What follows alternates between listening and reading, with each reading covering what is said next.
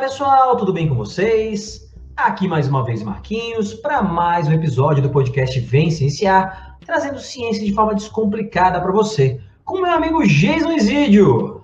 Olá Marquinhos, olá ouvintes, vamos juntos cienciar.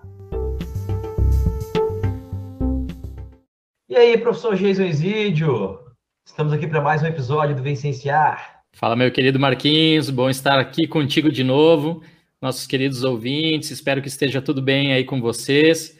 Vamos lá, né, Marquinhos? Seguindo a nossa sequência aqui de episódios que foram pedidos já na atual temporada, ou até alguns casos da temporada passada. E esse veio, acho que, bem a calhar. Os nossos participantes aqui vão explicar o porquê, né? A gente vai ter esse episódio em outubro. Isso aí.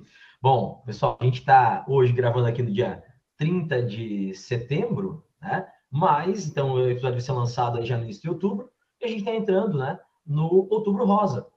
Então, a gente tem o prazer hoje, a honra de receber aqui dois convidados para falar um pouquinho para a gente sobre câncer de mama e sobre o Outubro Rosa também, né? A gente vai falar um pouquinho sobre como surgiu, né? Qual é a história desse, desse movimento aí. Então, hoje a gente está recebendo aqui, com muito prazer, é, a Manuela Dremer e o Bernardo Perim Cima. Então, gente, por favor, Começando com a Manuela, tá, Bernardo? Primeiras damas, né?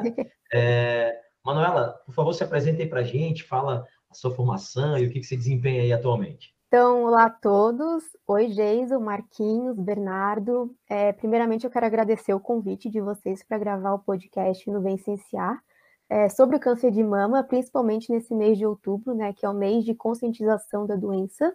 Então, é, eu me chamo Manuela Dremer, eu sou bacharel em Ciências Biológicas e mestre em Biologia Celular e do Desenvolvimento pela UFSC. É, na minha dissertação do mestrado, eu analisei variantes em genes que participam da via de citocinas, que são moléculas super importantes para a resposta imune. É, então, a gente associou essas variantes com a ocorrência de doenças autoimunes e com suas manifestações clínicas. As doenças foram lúpus, artrite e psoríase. É, atualmente eu faço doutorado nesse mesmo programa de pós-graduação de Biologia Celular e do Desenvolvimento. É, eu faço no Laboratório de Polimorfismo Genéticos da UFSC, sob orientação da professora Iora Costa Neto Muniz, com ênfase em genética molecular e humana.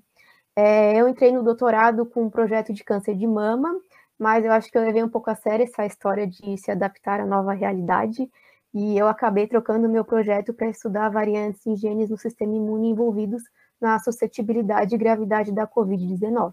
É, mas eu faço parte do projeto de extensão do LAPOD com câncer de mama desde 2014, quando eu ainda estava na graduação. Certo, eu então, meu nome é Bernardo, eu sou licenciado em Ciências Biológicas pela Universidade Federal de Santa Catarina, eu também faço parte do Laboratório de Polimorfismos Genéticos junto com a Manuela, e o meu TCC foi em cima do HLA-G, que é um gene envolvido no escape da resposta imune do nosso corpo. Então, eu analisei alguns polimorfismos nesse gene, como eles influenciam na expressão é, do, da molécula e, consequentemente, escape da vigilância imunológica tanto para o câncer de mama quanto no câncer do colo do útero. Atualmente, eu sou mestrando no programa de pós-graduação em Biologia Celular e do Desenvolvimento, e a minha dissertação está sendo em cima do trastuzumab, que é um anticorpo monoclonal utilizado no, no tratamento de mulheres com câncer de mama HER2 positivo, que é um subtipo de câncer. A gente pode falar mais depois e a, a ideia da minha dissertação é identificar quais são os mecanismos causadores de resistência ao tratamento, visto que cerca de 30% das mulheres elas demonstram resistência ao trastuzumab. Tanto eu quanto a Manuela, a gente faz parte de um projeto de extensão que é conhecido como Câncer de Mama, conhecendo, é, prevenindo e evitando recidivas. O projeto já existe desde 2009, ele foi criado há mais de uma década, ele foi, fundado, ele foi criado pela fundadora do nosso laboratório, hoje em dia ele é, ele é coordenado pela professora Yara Costa Neto Muniz, que é minha orientadora também, Nesse projeto, a gente tem alguns objetivos. Basicamente, a gente procura falar sobre câncer, fazer a população falar sobre câncer e levantar a conscientização sobre alguns pontos. Como que a gente faz isso? A gente produz material é, informativo nas nossas redes sociais do laboratório, principalmente a gente faz é, rodas de conversa, palestra com o, o público em geral. Então, o nosso carro-chefe acaba sendo o Outubro Rosa, que hoje a gente está na gravação dia 30 de setembro, na véspera do início do Outubro Rosa. E antes de mais nada, eu já queria dizer que o prazer é todo nosso de estar aqui. Muito legal ter um espaço para falar sobre ciência e ciência de qualidade. E um podcast tão interessante, sim, pessoal. Nós que agradecemos o convite. Legal, Bernardo. Legal, muito legal o trabalho de vocês. Então, a gente vai, Jason, já começar aqui como a gente sempre faz, explorar o conhecimento dos nossos convidados, né?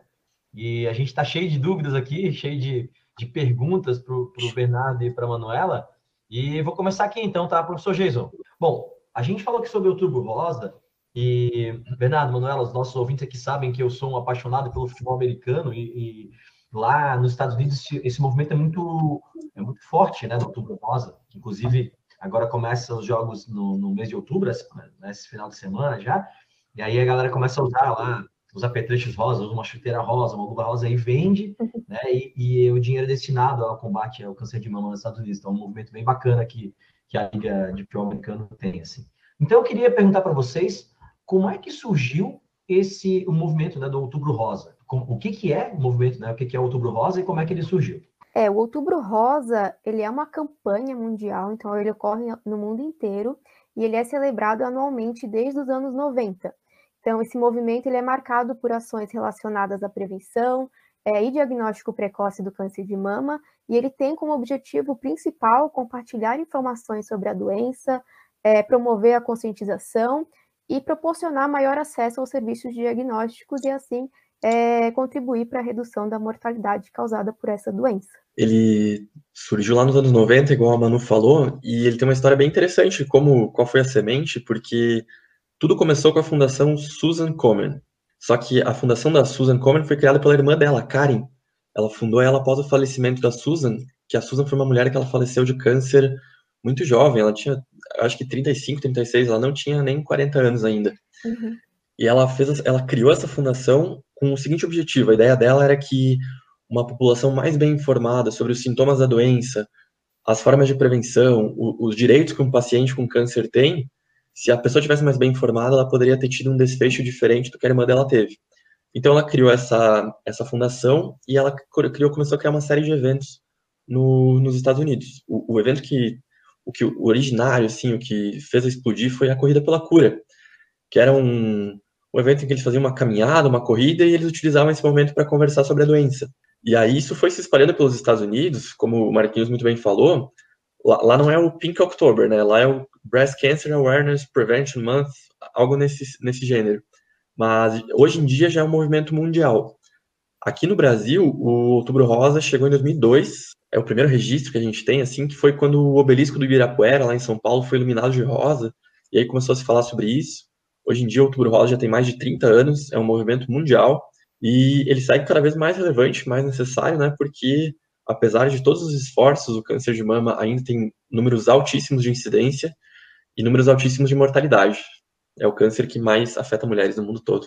É, muito legal, pessoal. Prazer enorme receber vocês aqui para falar de um assunto tão importante que realmente afeta a vida de tantas pessoas. A gente recebeu nas redes sociais, é, assim, nos, nos, episódios anteriores, ou quando a gente perguntou de sugestões de temas, sempre aparece, ah, falem sobre câncer, falem sobre câncer de mama. Ainda chegou então finalmente o dia de a gente conseguir receber super especialistas aqui para tirar as dúvidas de vocês e, e para então seguir uma, uma sequência lógica. E realmente vou começar com umas perguntinhas mais básicas para vocês, assim, no sentido, se vocês puderem explicar, né, algumas palavras mais de maneira um pouco mais simples, assim, para as pessoas que nos escutam, o que, que é o câncer, né, e talvez até mais especificamente o que, que é o câncer de mama e os seus subtipos, né, que tem a ver aí totalmente com, com o outubro rosa. Acho que eu vou de câncer, daí a Manu explica certinho o câncer de mama e os tipos. Então, primeira coisa que a gente precisa entender é uma questão de vocabulário. Que a gente costuma falar, fulano tem câncer e tal pessoa faleceu de câncer, como se o câncer fosse uma doença. Só que o câncer não é uma doença. Leucemia é câncer, linfoma é câncer, câncer de mama é um tipo de câncer. Então, a palavra câncer, ela é um termo genérico que a gente utiliza para designar uma série de doenças, mais de 200 doenças, se eu não me engano. E, então, por que a gente agrupa todas essas doenças sob o termo câncer? Porque todas elas são causadas por alterações no nosso DNA, ou seja, todas são doenças genéticas, e elas possuem algumas características em comum. Quais? São várias. Câncer é uma coisa super complexa, pode ser estudada de diversas óticas. Se a pessoa. Existem, assim, disciplinas completas na pós-graduação só sobre câncer, livros só sobre câncer, tem muitas vidas inteiras dedicadas ao câncer, e mesmo assim a pessoa não consegue é, estudar o câncer de todas as suas facetas, né? Então a gente resume três características para falar sobre câncer. A característica principal, que é a que mais caracteriza, mais simples a gente compreender também, é a perda dos mecanismos de controle de proliferação. Como assim? Como que funciona normalmente? as nossas células elas deveriam se proliferar apenas quando necessário. Quando tem espaço no tecido, quando tem nutriente, quando está tudo certo com o nosso DNA. Quando ocorre a perda desse controle, essas células passam a se proliferar descontroladamente. Ou seja, eu estou criando célula onde não deveria ter. O segundo mecanismo é a perda dos mecanismos de diferenciação celular. Ou seja, as nossas células, elas possuem as características do tecido onde elas estão inseridas, né? Uma célula do cérebro é muito diferente de uma célula do estômago, por exemplo. No caso do câncer, essa célula, ela, ela sofre alterações que a tornam mais indiferenciada. Então, essa célula fica, entre aspas, rebelde. E a, a, terceira característica é a perda da morte celular, porque a nossa célula ela tem um ciclo de vida que vai culminar com a morte celular quando ela não estiver mais saudável. Às vezes a gente atribui um, um sentido muito pesado à palavra morte, mas no conceito celular é uma coisa super normal. Quando a célula não está mais saudável, quando ela não está ideal para aquele tecido, ela sofre um processo de apoptose ou de morte celular. Então, no caso do câncer, a célula vai perder essa capacidade. Então, resumindo, câncer é uma doença genética onde ocorre a perda dos mecanismos do controle de proliferação, diferenciação e morte celular. E aí, quando a gente fala em câncer de mama, é o câncer que ocorre no tecido mamário. Então, eu vou deixar a Manu, Manu destrinchar para vocês. É, falando é, especificamente do câncer de mama, é, esse é um tipo de câncer que atinge os tecidos mamários. E quando essas células elas estão alteradas, elas se, se dividem descontroladamente nos tecidos de um ou de ambos os seios. Então, são doenças parecidas e classificadas de acordo com o local de origem que elas vão ter. Então, por exemplo, assim como a leucemia é, é um tipo de câncer que acomete o sangue, o linfoma vai atingir o sistema é, linfático e assim por diante. Então, anatomicamente, a glândula mamária ela possui sistemas lobulares, que são os lóbulos. É, esses lóbulos eles vão ser responsáveis pela produção e secreção do leite. É, a gente tem os sistemas ductais, que são os canais que vão ser responsáveis por fazer o transporte desse leite dos lóbulos até o mamilo, que é, é de onde o leite vai sair. É, além disso, cada um desses lóbulos ele é envolto por tecido conjuntivo e adiposo, né, que é o tecido de gordura. É, na região central da mama, a gente tem a auréola, que é formada por uma diferenciação que a gente tem na pele e de onde vai emergir esse mamilo. E externamente à mama a gente tem os linfonodos, né, que fazem parte do nosso sistema imunológico. Cada um desses tecidos, é, dessas estruturas da mama, pode ser alvo de alterações celulares que vão resultar no, no desenvolvimento do câncer de mama. Então, consequentemente, quando a gente fala de câncer de mama, a gente tem que entender que ela não é uma única doença. O câncer de mama pode se apresentar de diversas maneiras, dependendo então do tecido de origem e das características que essas células tumorais elas apresentam. É, por isso, dentro do câncer de mama, a gente pode classificar ainda mais especificamente, então, quanto à sua origem. Então, a gente tem o carcinoma ductal, que tem origem nos ductos. É, esse câncer de mama, é, o mais comum é o carcinoma ductal invasivo. Os ductos, como eu falei anteriormente, são aqueles que conectam os lóbulos do, é, até o mamilo. É, esse tipo de câncer, ele representa cerca de 80 a 90% do total de casos. É, além disso, a gente também tem o carcinoma é, lobular, que vai se originar dos lóbulos, que vão ser as glândulas produtoras do leite. Além disso, a gente tem câncer que atinge a, pele, a pele do mamilo, a, a auréola, é, ou o câncer que se desenvolve no tecido conjuntivo e muitos outros tipos de câncer de mama que podem ser classificados de acordo, então, com o seu tecido de origem. E por isso, a OMS, né, a Organização Mundial da Saúde, ela reconhece mais de 20 subtipos diferentes de câncer de mama. Então, por isso, as manifestações clínicas e morfológicas desse câncer, eles podem variar entre os pacientes. É, ou seja, ele não vai ser igual de um paciente para o outro. Cada caso é influenciado por uma série de características e por conta disso, cada paciente com câncer de mama vai ter uma estratégia terapêutica diferente e que vai ser adequada para cada caso. Legal, Manuela. Eu estava lembrando aqui, né, que às vezes eu falo para os meus alunos que a maioria dos casos de câncer de mama não são exatamente na estrutura mão, mas na glândula mamária que está dentro, né? Então, é mais ou menos que a, que a Manuela falou, né? Que o carcinoma é um, um tipo de tumor que ataca tecido epitelial lá nas glândulas, né? E também na, na epiderme. E o, e o Bernardo comentou antes, né, dessa desregulação, do, desse controle, né, da, da proliferação celular. É, galera que, que é aluna de ensino médio aí, fica ligado no vestibular, né, são os protoncogênios e genes supressores de tumores que o tio fala na aula. Então, isso já cai direto aí no vestibular. Eles até têm uma pegadinha que eles dizem que são oncogenes, mas o oncogene é o gene já alterado. Né? O protocogene é o gene normal. Então, uma alteração do protocogene leva a um oncogene. E aí fica ligado aí pro vestibular, quem é vestibulando aí, por favor. Bom, eu tenho uma outra pergunta para você, gente. É, a gente fala muito de, de câncer, né? Diferentes tipos e tal, mas qual que é a origem do câncer? E se vocês conseguirem botar para a gente também uma diferença entre tumor benigno e maligno, que essa é uma, uma dúvida que muita gente tem. Tá, vou começar pela origem, então, que daí o tumor benigno e maligno depende dessa para a gente entender, né? Então, qual que é a origem do câncer? O pessoal vai lembrar das três características de antes, né? Perda do controle de proliferação, perda da diferenciação e a perda do controle de morte celular. Então, todas essas características, elas são causadas por alterações genéticas, ou seja, mutações no nosso DNA. Que tipo de, que tipo de mutações? Pode ser uma inserção, uma deleção, uma troca de nucleotídeo simples. Não é a, a, o tipo de alteração em si que muda. Quando a gente fala do, do câncer do ponto de vista genético, principalmente falando de proliferação celular, a gente pode citar isso aí que o Marquinhos falou: proto-oncogênese e genes supressores tumorais. Então, é, o que, que é um proto-oncogene? São genes que, é, num organismo saudável, no, normalmente, o que, que eles fazem? Eles estimulam a proliferação celular. Ou seja, são genes necessários, são genes fundamentais para a vida, e são genes que, quando apropriadamente regulados, eles estimulam a proliferação celular de forma normal. Quando alterados, ou seja, quando eles sofrem uma alteração genética que, que leva a um ganho de função nesse gene, ou seja, que superativa ele, que faz ele, ele, ele ficar muito mais ativo do que ele era normalmente, ele faz com que esse gene produza, um, produza muito mais produto ou é, leve a uma sinalização excessiva para proliferação. Ou seja, o proto-oncogene, normalmente ele, ele estimula a proliferação e quando alterado ele estimula muito mais do que ele deveria, ou seja, leva essas células a, a proliferarem muito mais. Por que é um problema? Células normais, né, não tumorais, quando elas estão proliferando, elas estão produzindo muitas moléculas de DNA. E nessa produção de moléculas, a gente aumenta a chance de cometer um erro, entende? Se eu tenho uma molécula pronta e eu faço uma alteraçãozinha, é menor a chance do que eu produzir uma molécula do zero.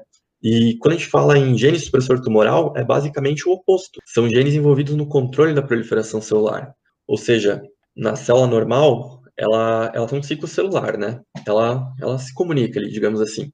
Então, quando que ela se, se multiplica? Quando ela tem condições ideais, quando o DNA tá, tá bonitinho, quando tem nutrientes, quando tem espaço para ela. Quando eu tenho, por exemplo, um dano no DNA, um gene supressor tumoral é o que vai falar para parar o ciclo celular. Ele vai dizer, ó, o DNA não está adequado para estar numa célula, ele está muito danificado, então a gente não pode prosseguir com o ciclo celular. Isso é um gene supressor tumoral. Quando esse gene supressor tumoral ele está alterado, ele perdeu a função, ele não vai conseguir impedir a proliferação celular. Tem um exemplo de gene supressor tumoral famoso? Os BRCAs. São genes que têm uma função de é, é, parar o ciclo celular quando tem um problema no DNA. Então, a gente pode já trazer o caso, né? Quem ficou muito famosa por causa desses genes foi a Angelina Jolie, né? O pessoal sempre que fala em câncer de mama, geralmente associa com ela, muito famosa, foi um caso que teve muita atenção na mídia. Ela fez um teste, ela identificou alterações no BRCA1 e no BRCA2, ou seja, que tipo de alteração, não sei dizer, se era uma troca de base, se era uma inserção, se era uma deleção, mas ela tinha o BRCA1 e o BRCA2 alterados, ambos. Ou seja, ela tinha uma chance muito grande de vir a desenvolver o câncer de mama no futuro. Então ela fez a retirada completa das mamas, e como esses genes também são muito ativos nos ovários, posteriormente ela fez essa retirada também. Então qual é a pergunta? Qual é a origem do câncer? O câncer se origina em, em, de alterações genéticas. No caso de um proto-oncogene, é um ganho de função, no caso de um gene supressor tumoral, é uma perda de função. Não sei se ficou claro, o pessoal está muito complicado, a gente pode dar uma simplificada também. É, ou seja, né, aquela célula saudável, depois de acumular mutações por um longo período de tempo, ela pode vir a se tornar uma célula alterada, é, seguir se proliferando, seja porque ela está recebendo muitos sinais proliferativos, é, seja porque ela está enviando sinal para parar a proliferação, mas o ponto é que ela vai se proliferar até se tornar essa massa celular e eventualmente formar um tumor benigno. E que a partir do momento que esse tumor ele extravasar os seus limites originais, a gente vai ter um tumor é, maligno, que é o sinônimo de câncer. Então, normalmente, quando ocorre uma alteração genética, a gente tem um sistema de reparo que identifica e elimina essas células alteradas, mas em algumas pessoas esse sistema de reparo ele pode apresentar falhas é, e não reconhecer essas células, fazendo com que elas consigam permanecer no nosso organismo. É, só um adendo, né? É, esse é um processo longo, não é do dia para a noite que a célula vai perder todos esses mecanismos e se tornar uma célula tumoral. É, é necessário um acúmulo dessas mutações é, ou uma exposição prolongada a um agente cancerígeno. É, além disso, essa célula tumoral ela possui a capacidade de escapar é, da ação é, do sistema imune, né? Além desse, dessa perda de mecanismos que o Bernardo comentou, ela também consegue fugir do sistema imune, né, que é o escape imunológico. Então, querendo ou não, apesar do acúmulo dessas mutações, essa célula ainda tem um material genético semelhante a uma célula saudável, e isso pode acabar enganando o nosso sistema imune, que não consegue identificar que ali aconteceu uma transformação maligna e que é preciso é, eliminar essa célula. Então, falando é, sobre os tipos, é, sobre as diferenças entre os tipos de tumores, é, o tumor benigno ele não é considerado câncer, é, ele pode permanecer no organismo da pessoa conforme orientação médica. É, esse tipo de tumor ele tem um crescimento bem organizado, é lento e possui limites bem definidos. Ou seja, a gente tem células que vão delimitar esse nódulo. É, assim, é, eles não conseguem se disseminar pelo tecido, é, pelos tecidos vizinhos e nem formam metástase. É, o único problema é que esses nódulos eles podem ter um líquido no seu interior que pode causar problemas é, por, por pressão mecânica, comprimindo órgãos e tecidos e podendo causar até dor. Então, muitas vezes a indicação médica é fazer uma pulsão para retirar esse líquido e reduzir essa compressão. É, já o tumor maligno, como o Bernardo comentou, quando ele é invasivo, ele já é considerado um câncer é, ele possui, então, as, as, células com uma rápida multiplicação, elas são mais agressíveis e incontroláveis e com capacidade de extravasar para outros tecidos e invadir também outros órgãos. Ah, que legal. E eu vou pegar justamente o gancho agora dessa resposta da, da Manuela para fazer a próxima para vocês, porque eu acho que quem está nos ouvindo nesse ponto aqui já entendeu, então, que é uma doença genética, que tem tudo a ver aí com alterações no, no DNA das nossas célulazinhas, e já que o Marquinhos chamou a atenção para os estudantes do ensino médio, vou chamar a atenção dos estudantes de graduação, de pós-graduação também. Tá aí, ó, pessoal, a, a, importância de por que estudar biologia celular, de por que estudar o DNA.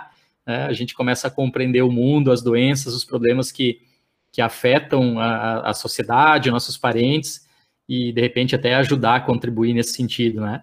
Professor Jason, licença um pouquinho, só para um, um, comentário, porque a gente fala muito do que é genético, cara, e aí as pessoas às vezes ficam com a ideia de que o câncer, por exemplo, ele é sempre genético no sentido de ser hereditário.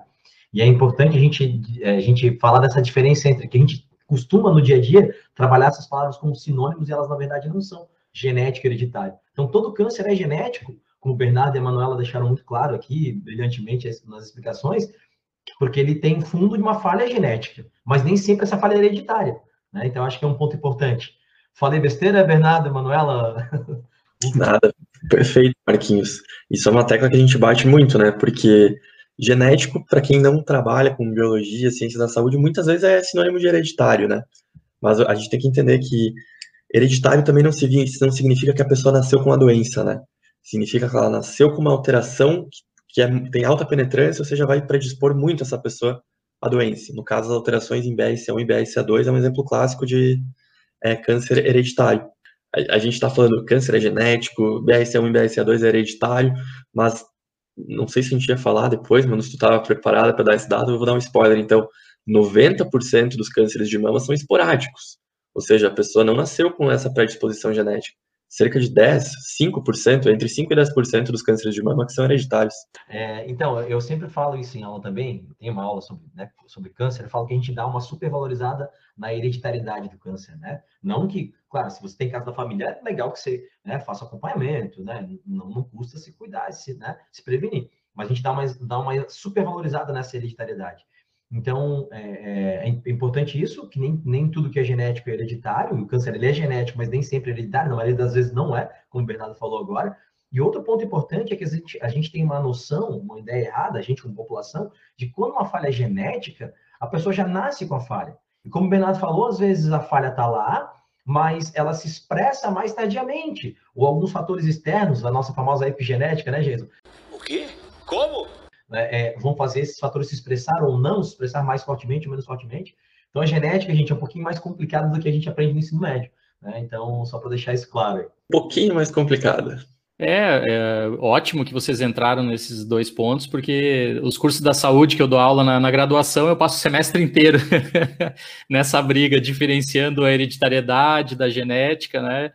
Enfim, vamos lá, vamos adiante. Mas então a minha curiosidade específica aqui nesse episódio é, é justamente pegando esse gancho de tentar entender quais são esses fatores de risco, né? Porque as pessoas associam aí que uh, câncer de mama é uma coisa exclusivamente de mulheres, né? Ou que, ah, eu nasci com isso, eu não posso é, sofrer algum problema, né? Nas minhas células ao longo da, da minha vida, né? Tem toda essa confusão.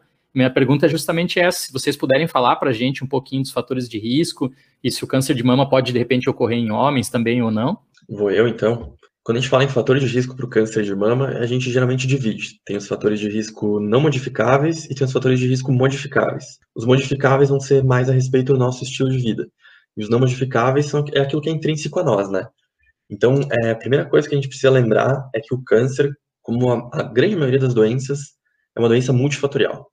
Então, apesar de ter toda essa influência genética, ela tem uma série de fatores de risco é, ambientais envolvidos também. É, é uma soma de fatores, é uma balança, né? Então, quais são os principais fatores é, não modificáveis? O primeiro, e assim, mais claro de todos, é ser do sexo feminino. Deixa eu já dar um spoiler então. Por que, é ser do sexo feminino? Porque câncer de mama também ocorre em homens. Menos de 1% dos casos, mas ocorre. É importante se prevenir, é importante estar atento. Só que o câncer de mama masculino geralmente tem um fator hereditário por trás.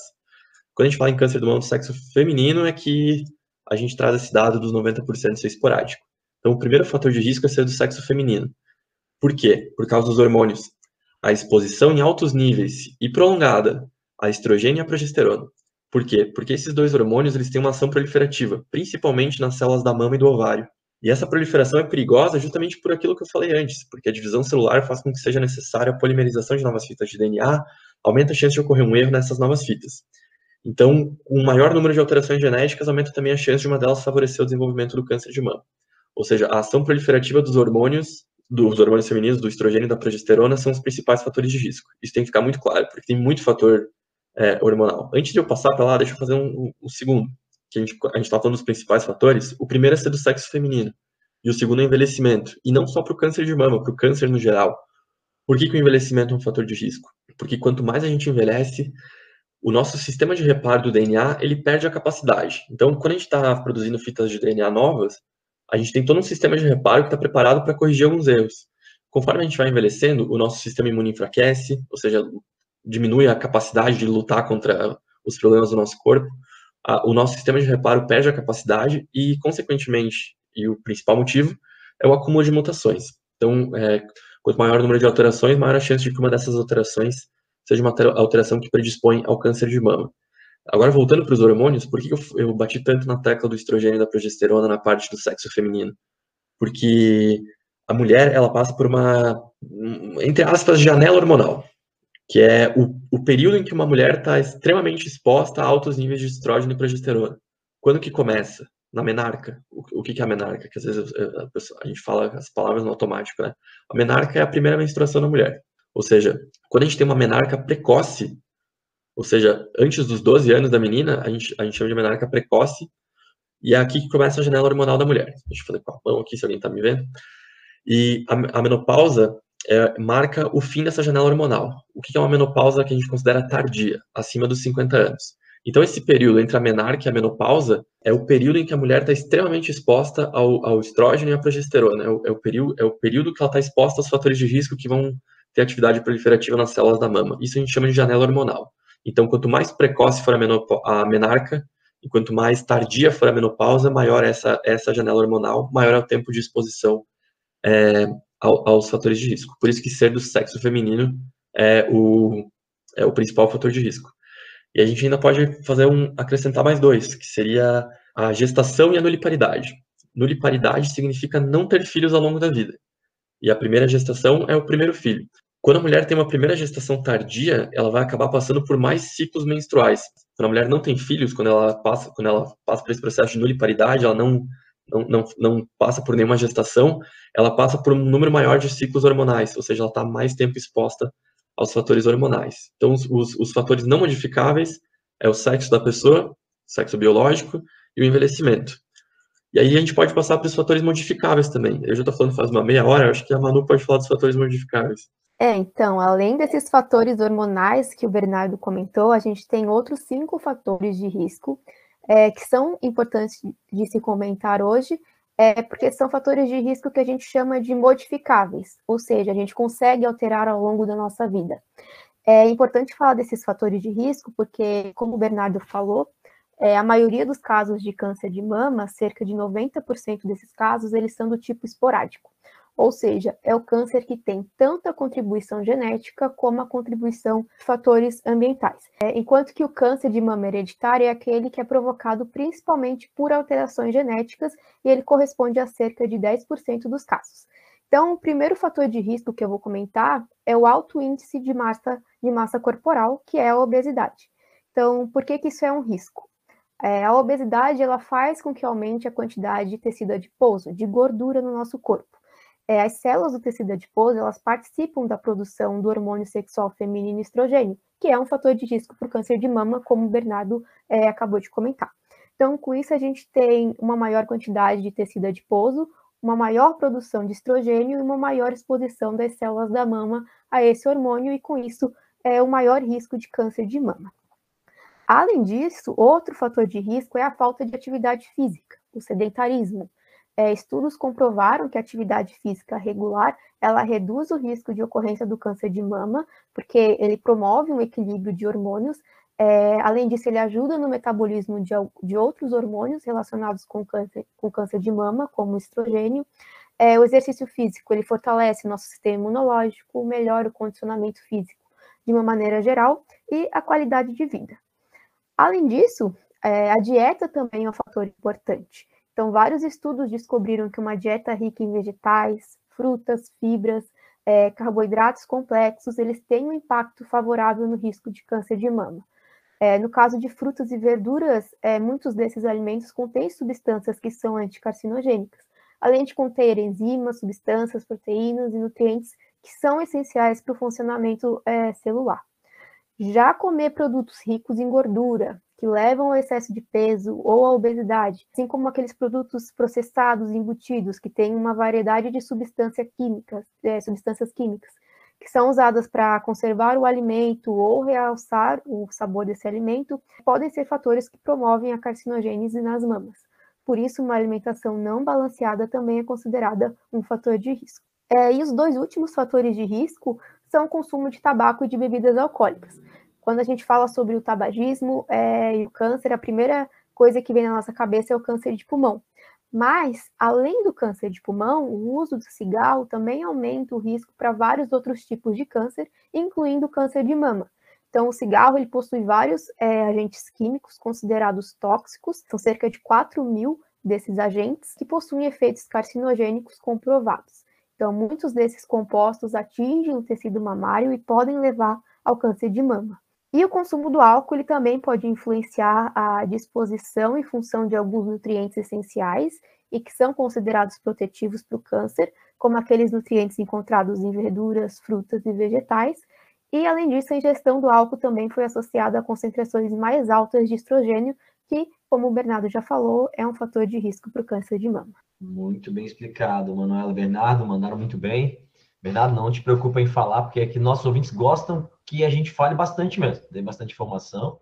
Aliás, uma reclamação que a gente é, é, ouve dos ouvintes é que é, a gente vai fazer episódios mais longos, mas a gente tá um pouco resistente a isso, né, Jason? eu ouço podcast de três horas. Eu falei, gente, tá doido? Vocês têm tempo de ouvir podcast de três horas? Aí eu podcast, podcast três horas em velocidade 2. Não adianta nada. Vamos lá. Tenho mais uma pergunta aqui para você, gente. Uh, o Jason falou, né, dos fatores de risco, e então eu queria que vocês comentassem um pouquinho sobre o que, a gente pode fazer para se prevenir, claro, além né, de tudo isso que a, a Manuela já comentou aqui de fatores de risco e tal, o que a gente pode fazer para se prevenir contra o câncer de mama?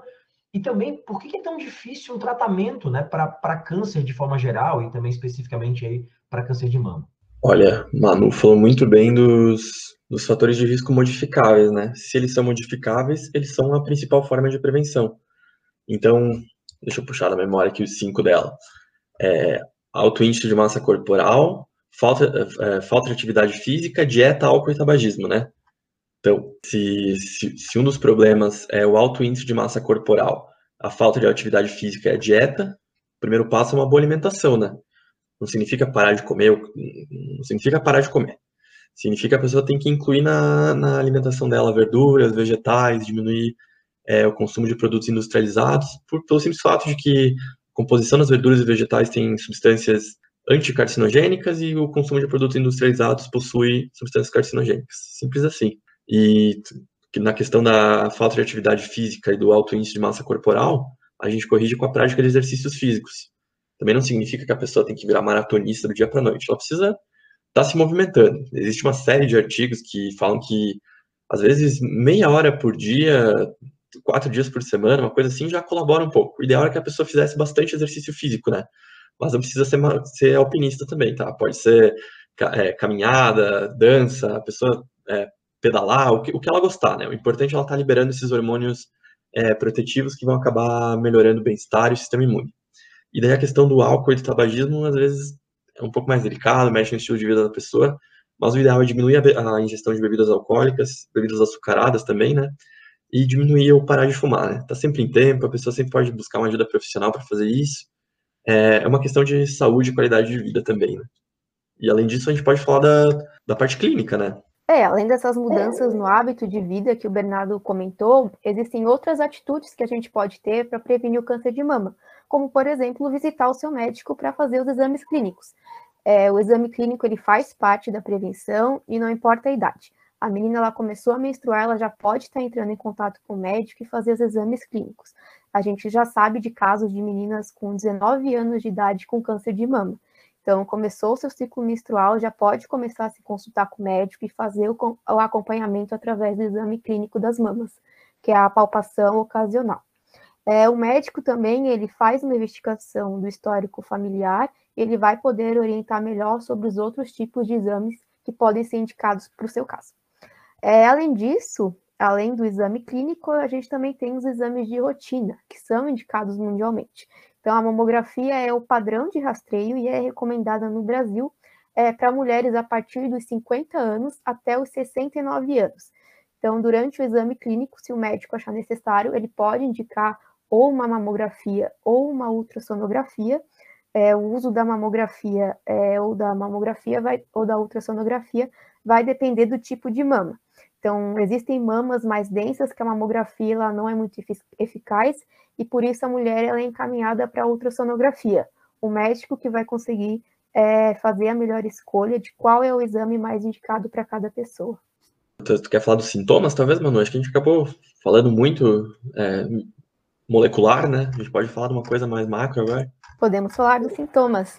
Então, é, os sintomas eles são bem variados, como a gente comentou anteriormente. O câncer de mama ele ele é bastante diversificado, então cada mulher ela pode desenvolver um tipo de câncer e apresentar um sintoma diferente. Tem então como os principais sintomas é o aparecimento de nódulos ou caroços na mama. No caso do câncer de mama, ela vai estar sempre presente. O câncer de mama ele acaba formando uma massa de células, né, formando esses nódulos nessa região. Então, quando a mulher ela faz o autoexame, ela tenta detectar esse nó. É, além disso, a gente tem também o afundamento da mama ou o enrugamento da pele também, que a pele ela fica com aspecto de casca de laranja. Além disso, a gente tem uma inversão do mamilo é, de forma súbita, então é de forma de repente. É diferente de quando a mulher ela usa um sutiã que comprime o mamilo e ele, ele retrai, formando a covinha, é diferente, é uma retração é, súbita. Além disso, a gente tem dor constante nas mamas e nas axilas. Então, por isso a gente salienta a importância da mulher ela conhecer o corpo dela a mulher ela precisa se observar, ela precisa conhecer o seu, seu corpo. É, se ela notar alguma diferença relacionada a esses sintomas que eu falei anteriormente, é indicado procurar ajuda médica. É, a presença desses, desses sintomas não necessariamente significa que ela vai ter câncer, que ela tem câncer. Existem alterações anatômicas que são comuns e quem vai identificar se essa alteração é saudável ou não é o médico. Não ter sintomas significa que a mulher não tem câncer? Também não. É, por isso a gente salienta a necessidade de fazer os exames preventivos regularmente, é, de ir ao ginecologista. A maioria das mulheres não sabe, mas o ginecologista é um profissional capacitado para avaliar alterações nas mamas. Então, vocês podem estar exigindo esse teste, esse, esse tipo de exame do ginecologista, independente da idade. Queria comentar uma coisinha que eu lembrei agora de uma, de uma campanha que de uma designer, a, a Corinne Beaumont, que é um, ela fez um, uma fotinho lá com os limões, né? Eu mostro assim, ela acho bem interessante. E aí mostra lá os 12, os 12 não, mas 12 sinais, né? Que, que a mulher procura no, no autoexame, né? Então, para quem não conhece aí, para buscar a foto, a gente pode botar depois na descrição do episódio, né, Jason? É, a campanha é Know Your Lemons, né? Conheça seus limões em inglês, né? É, da Corinne Beaumont. É bem legal, ela perdeu as duas avós para o câncer e ela resolveu, então, criar essa campanha. Acho bem bacana a fotinha ali, é bem ilustrativa mesmo. Marquinhos, acho interessante que a gente recebeu aqui a Aline para falar de agrotóxicos na, na, alimentação, o Rafael para falar de, de álcool, né, abuso de álcool, a Ariela para falar de microbiota, a influência que tem você modificar a tua alimentação, né, de repente passando a comer mais vegetais e menos carne, os benefícios que isso pode causar, né, devido aos produtos que devido à colonização diferente das bactérias na tua microbiota e devido aos produtos que elas liberam também na tua corrente sanguínea. É, é, é muito legal, né, a gente ficar relembrando esse, esses episódios anteriores e ver que eles fazem todo sentido, né, com o tema de hoje, que é aí o desenvolvimento de câncer, ou mais especificamente, o desenvolvimento do câncer de mama. E assim como última participação minha aqui nesse episódio, pessoal, vou fazer uma pergunta, em, duas em uma para vocês, na verdade, aqui eu queria justamente, né, que é uma pergunta que muitas pessoas nos fazem, seja em aula ou seja aqui no, no podcast. Professor, câncer de mama tem cura? E o que, que a gente tem é, de perspectiva atual ou aí para o futuro, né, do tratamento do, do, câncer de mama? Vocês podem comentar um pouquinho aí para gente? Com certeza, Jason. Então, câncer de mama tem cura? Tem cerca de 95% dos cânceres, encontra... dos cânceres de mama encontra... encontrados em estágio inicial, eles podem ser curados. Por isso que a gente ressalta tanto a importância da, da prevenção, da visita ao médico, de fazer os exames é, indicados, de conhecer o próprio corpo e estar tá alerta a qualquer sintoma, qualquer diferença nas mamas, né? Porque o câncer de mama, ele não tem um prognóstico tão ruim quanto outros cânceres assim acabei de falar, 95% dos cânceres encontrados no estágio inicial tem cura. Então a pessoa tem que estar atenta porque é uma questão de qualidade de vida, né? E é importante a gente falar sobre isso também porque às vezes a gente acaba é, falando sobre câncer, sintoma, problema, mutação e às vezes a gente acaba deixando um, um parece uma coisa tão triste, né? Mas o câncer muitas vezes não é um, um atestado de óbito, às vezes é uma mudança na vida que com prevenção, com acompanhamento médico, a pessoa vai ter a qualidade de vida do mesmo jeito. Então, câncer de mama, sim, tem cura em cerca de 95% dos casos encontrados em estágio inicial. O que é estágio inicial? Estágio 1, estágio 2. Infelizmente, esse é um problema sério, porque na maioria dos casos a gente acaba não diagnosticando tão cedo e é por isso e é aí que entra o outubro rosa, né? Então é por isso que a gente segue ano após ano né, nessa luta, a gente tenta é, utilizar a informação, que é a arma que a gente tem como, como pós-graduando, né? Então a gente espera que o pessoal que esteja escutando, que esteja consumindo conteúdo, que fale sobre câncer, que ah, vi lá tal coisa, vou conversar com a minha mãe, com a minha tia, com a minha sobrinha, vou falar para homens também, homem também pode ter, homem é um bom disseminador de informação. Então a, a mensagem que a gente quer deixar é essa: câncer de mama tem cura em estágios iniciais e é importante estar falando sobre isso. Aí, questão de futuro, vou, acho que vou deixar a, a Manu falar, que eu, eu, sei que ela entende mais sobre a questão do, dos tratamentos, e depois eu falo o que a gente fala no Lapode, pode ser? Pode ser. É, em questão ao futuro, a gente tem escutado muito né, na mídia essa relação da vacina de RNA que pode ser utilizada no, no tratamento de câncer. É, essa, essa estratégia, na verdade, ela já tem sido estudada há algum tempo e faz parte da imunoterapia. Então, hoje, além da multiplicação celular desordenada, as células tumorais elas conseguem se estabelecer no organismo porque elas conseguem fugir da ação das células imunes que poderiam estar eliminando essas células tumorais. Então, por isso, o objetivo da imunoterapia é restaurar a capacidade que o sistema imunológico tem de reconhecer e rejeitar esse câncer.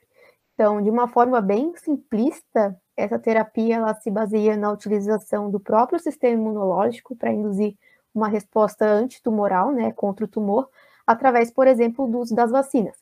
Mas a imunoterapia ela também tem outras estratégias, como, por exemplo, o uso, de anticorpos e tudo mais. É, essa terapia com vacina, ela oferece um tratamento bastante eficaz, porque ela costuma, ela, ela costuma ser bastante individualizada. Ou seja, essas vacinas, elas contêm o RNA mensageiro que vai codificar é, proteínas específicas dessas células tumorais daquele paciente. Ou seja, é uma vacina feita especialmente para o paciente e não, não significa necessariamente que ela vai funcionar para o outro. Então, para fabricar essas vacinas, os cientistas eles precisam fazer uma biópsia do tumor e através do sequenciamento genético eles identificam diferenças é, genéticas entre uma célula tumoral e uma célula saudável. É, depois disso, eles desenvolvem uma molécula de RNA que codifica é, antígenos né, específicos para o tumor daquele paciente. Esse tipo de terapia no tratamento do câncer é uma grande inovação, já que ela é direcionada diretamente para o tumor, diferente de uma quimioterapia, por exemplo, que é um tratamento sistêmico, ou seja, atinge células, atinge tanto células tumorais como células saudáveis.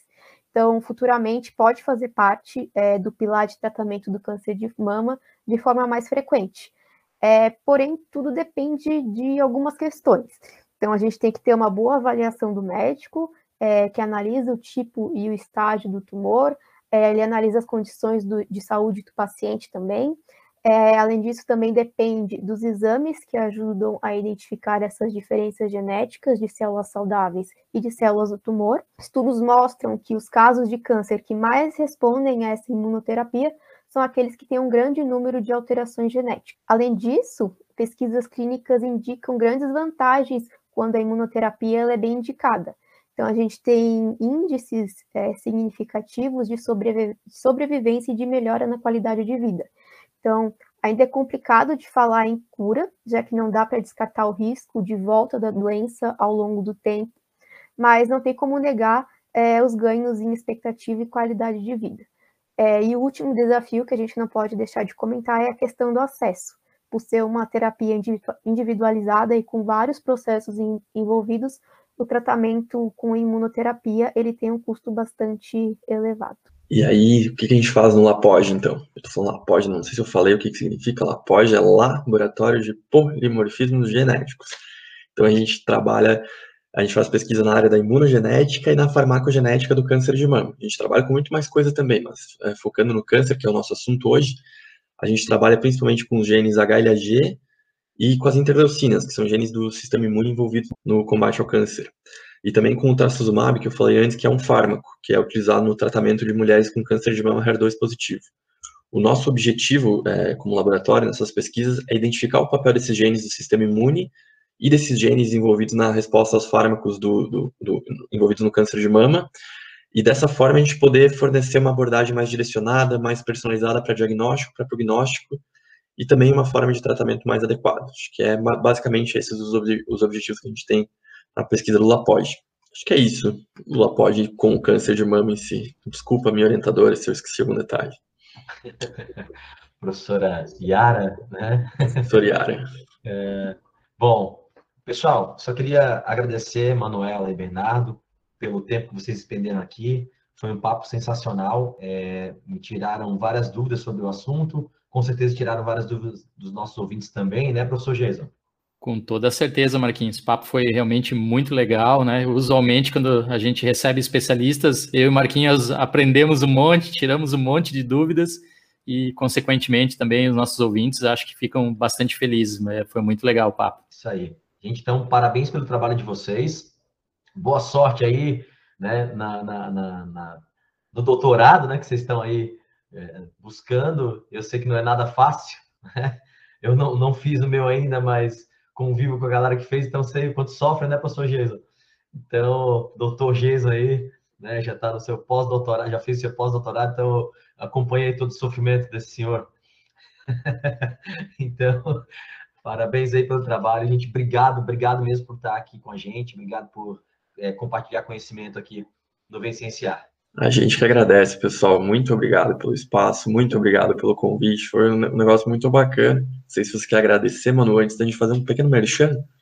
Ah, sim, eu quero muito agradecer o convite. Foi muito legal a nossa conversa, muito importante para conscientizar a população sobre o câncer de mama, é, informar as pessoas para que a gente possa combater essa doença através da prevenção e diagnóstico precoce. Aí, antes do nosso merchan, primeira coisa que eu. Se a gente assustou alguém com a genética, é mentira, tá? É um pouco mais difícil que o ensino médio, mas vale muito a pena. É a coisa mais divertida que existe para estudar. Prometo, juro, confia em mim.